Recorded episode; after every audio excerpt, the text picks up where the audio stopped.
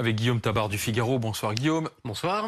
Alain Duhamel, bien sûr. Bonsoir, Alain. L'heure du face à Duhamel. Au lendemain du résultat de ce deuxième tour, bien qu'ensemble soit majoritaire, on voit quand même la physionomie de l'Assemblée nationale. La, la, question est simple. Certes, provocatrice, Alain Duhamel, le président Macron est-il cuit? Alors, euh, il a gagné l'élection présidentielle nettement. Il vient de perdre les élections législatives, en partie de son fait, lourdement. Est-ce que l'histoire est finie? Moi, je ne crois pas du tout. Je crois qu'il va avoir euh, un an de traversée du désert inéluctable, euh, pendant lequel il sera impopulaire, pendant lequel euh, il ne sera pas l'acteur qui donnera le ton et que les, les, initiatives ne viendront pas forcément de lui.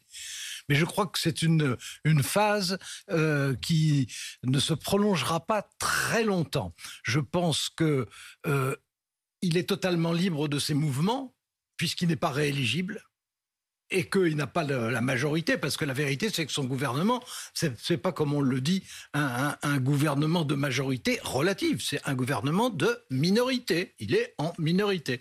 Bon, mais les oppositions sont très différentes les unes des autres, et même totalement antagonistes les unes par rapport aux autres. Elles se fissurent déjà en partie le lendemain même du scrutin, ce qui quand même veut bien dire euh, quelque chose.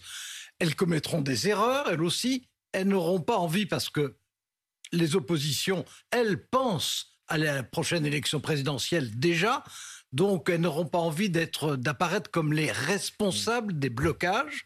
Et je pense qu'au bout d'un an, 18 mois, euh, à ce moment-là, s'il a été habile, ce qui n'a pas été le cas pour les législatives, s'il a été plus inspiré, ce qui était le cas pour l'élection présidentielle, à ce moment-là, euh, une dissolution et euh, on repart à zéro. On repart à zéro dans des conditions qui sont différentes, dans des conditions qui sont inattendues, évidemment. Euh, mais je crois que c'est jouable.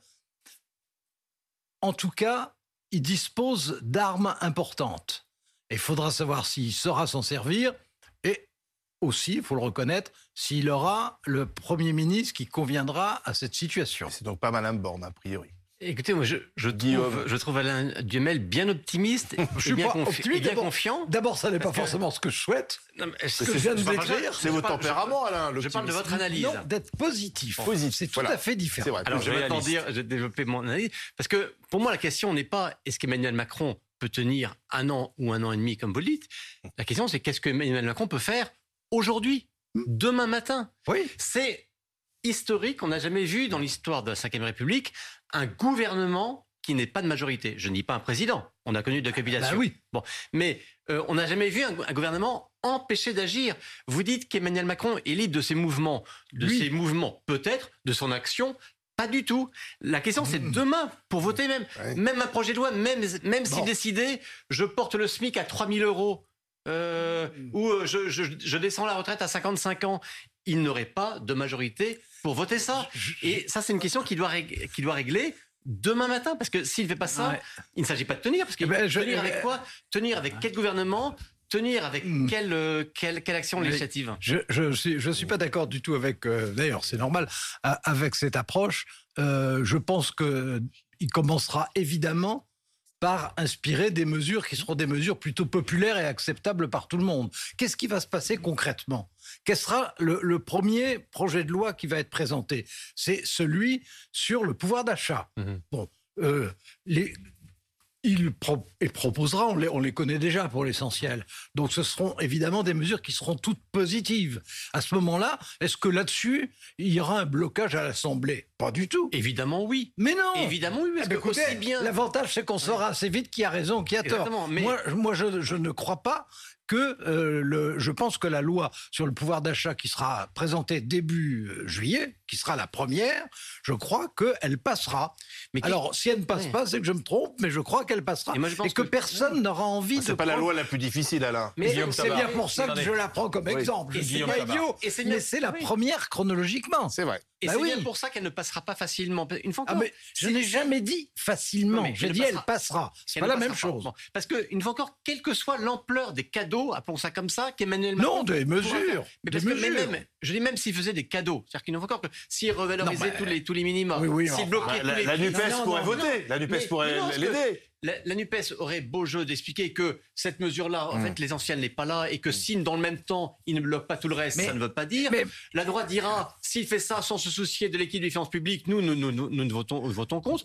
Et depuis cinq ans, alors qu'on n'était pas dans un scénario politique aussi affaibli pour Emmanuel Macron, il y a plein de mesures de bon sens Oui. qui ont été posées par le gouvernement et qui n'ont pas été votées, y aura- y compris par des partis qui pourraient être Non. d'accord. Et là, citez-moi une raison pour laquelle ou la gauche mélanchoniste, Ah. ou la droite, ou le Rassemblement national, pour dire, allez, d'entrée de jeu, on va faire le cadeau de, de, Je- de je- donner à je- Macron alors pourquoi il fait ce cadeau Je, je ne suis, commencer à je- gouverner. je ne suis pas du tout en train de vous dire qu'il va passer des accords avec Mais quelques Attends- bah, attendez. Mais juste, Mais terminer. attendez. le vote d'une loi est déjà un cadeau. Mais non, si le vote du loi, ce sont des mesures qui sont favorables aux Français, visiblement favorables aux Français, moi je pense que ça passera. Mais pourquoi il le ferait?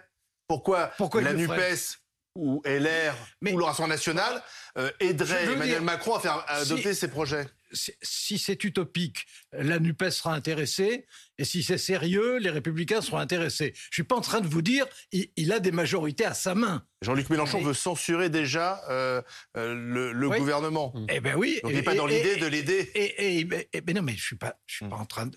Oui, mais- Je suis pas en train de vous dire que les oppositions auront comme premier objectif d'aider le président. Ça n'est pas ça.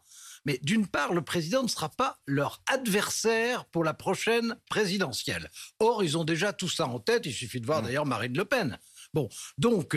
euh, ils n'auront pas ça en tête. D'autre part, quand il s'agira de, de soit de décisions liées à la crise qui va à laquelle on n'échappera pas là sur le plan économique tant que la guerre de l'Ukraine continuera et même euh, un peu au-delà malheureusement. Bon, s'il prend des décisions de crise, ça imposera forcément un minimum de respect. Si ce sont des décisions qui seront des décisions euh, euh, disons de conjoncture sociale, alors évidemment, je ne suis pas en train de vous dire que euh, il, il va partir sur la retraite à 70 ans, euh, voire à 80, et, et que tout le monde va suivre. C'est pas ça. Mais je pense qu'il évitera ce qui est euh, rédhibitoire, et euh, que euh, sur ce qui est positif pour les Français, il, y aura, il, il- il aura des aides inévitablement. Bah, on attend le vote du budget. En parlant de réforme à 80 ans, je m'étonne que vous caricaturiez la réforme proposée par Emmanuel Macron, plus encore que Jean-Luc Mélenchon le fait. Évidemment, il ne propose pas ça, mais même, mais même le simple 65 ans, mais est-ce que Emmanuel Macron lui-même a commencé à rogner cette réforme? Mais Il est déjà plus sur les 65 mais, ans. mais je ne, je ne vous dis pas que c'est ce qu'il va proposer. Je vous non, dis non, pas mais, ça. mais, et admet- je, je, je persiste à ne pas croire que même la, la- la NUP vote un texte pouvoir d'achat. Bon, mais admettons même qu'il le fasse. Mais non, mais, a- fois- mais non, mais non, mais vous- non, mais non, mais non, c'est Ah là, non, si, où le raisonnement euh, déraille.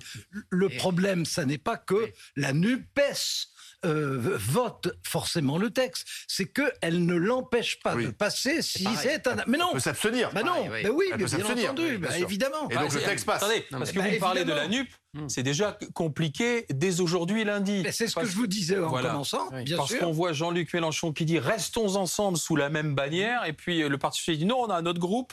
Europe Écologie, les Verts disent ah non, on a notre groupe. Les communistes disent bah nous avec nos mais- alliés, on va avoir notre groupe. Donc c'est mal, c'est mal embarqué Mais cette non, mais histoire. c'est- Oui, déjà une, c'est déjà une première, euh, une, première faute tactique importante de Jean-Luc Mélenchon dès le lendemain euh, du résultat des élections législatives. C'était évident que euh, ses partenaires de gauche ne pouvaient pas accepter ça parce qu'ils ont besoin de groupes parlementaires pour s'organiser, pour compter, pour vivre, pour être autonomes, pour espérer quelque chose. Bien sûr. Et Pourquoi Mélenchon a fait cette faute? Bah, écoutez, pour une raison simple, c'est qu'il dit simplement ce qu'il pense et il fallait être bien naïf euh, ou bien lâche, euh, comme l'ont été certains à gauche, pour croire qu'il pouvait signer un accord électoral avec Jean-Luc Mélenchon sans que Jean-Luc Mélenchon ait dans l'idée de phagocyter l'ensemble de la gauche. Bah, Évidemment. évidemment. Ce que, ce que Là-dessus, propose aujourd'hui Jean-Luc. Mélenchon, c'est la suite logique de ce qu'il a voulu au départ. C'est-à-dire, vous êtes tous à terre, vous avez Oui. fait 1,7% présidentiel. Moi, je suis triomphant. Eh bien, je vous. Bah Là, il s'est pris une veste. Il s'est pris une veste. Bah, Tout de suite, les autres bah, ont dit a- non. il a- oui.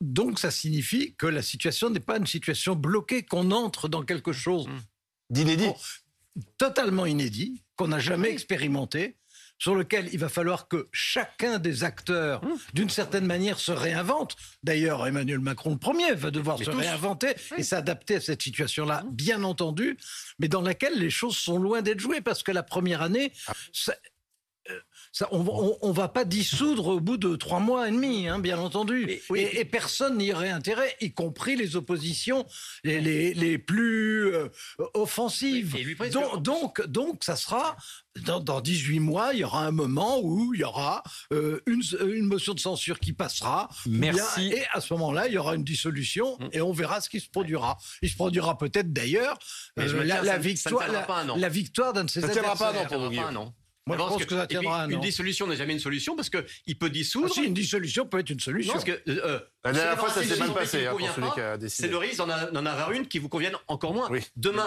Emmanuel Macron dissout, je peux vous prendre le pari qu'ensemble revient encore moins nombreux Vous, a- sont avez, vous avez totalement raison. Si tout se passe mal, il n'y a aucune chance. Merci de cette conclusion. Mon cher Alain Duhamel, merci. Et Guillaume Tabar.